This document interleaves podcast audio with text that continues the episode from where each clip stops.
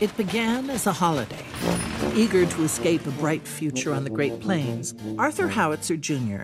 transformed the series of travelogue columns into the French Dispatch, Crónicas de França, o mais recente filme de Wes Anderson, é a grande estreia da semana. No entanto, para o crítico João Lopes, o cineasta norte-americano já fez obras bem mais interessantes. O título Crónicas de França tem a ver com um jornal publicado em França como uma filial de um outro jornal americano, o Liberty Kansas Evening Sun.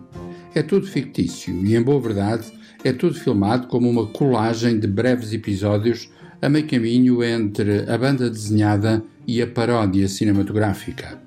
Os resultados têm qualquer coisa de variação sobre outros filmes de Wes Anderson, a meu ver, francamente mais interessantes. Penso sobretudo em Grande Budapeste Hotel. Mas, como o próprio Wes Anderson sugeriu, fica o saldo de uma homenagem ao espírito clássico do jornalismo.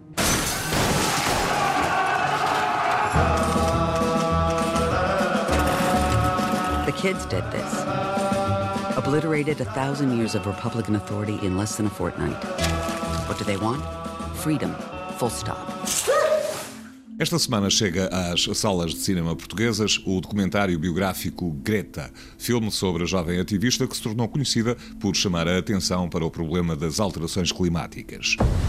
People always tell us that young people are going to save the world. But there is simply not enough time to wait.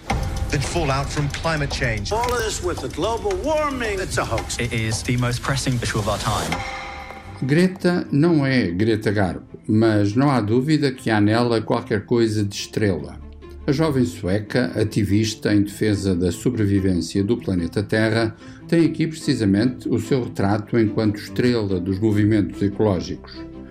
No plano cinematográfico, os resultados são curiosos, mas também desconcertantes.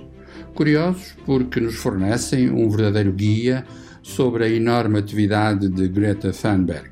Desconcertantes porque se diz muito sobre a existência particular desta heroína adolescente e, afinal, muito pouco sobre os dramas globais do clima que ela aborda.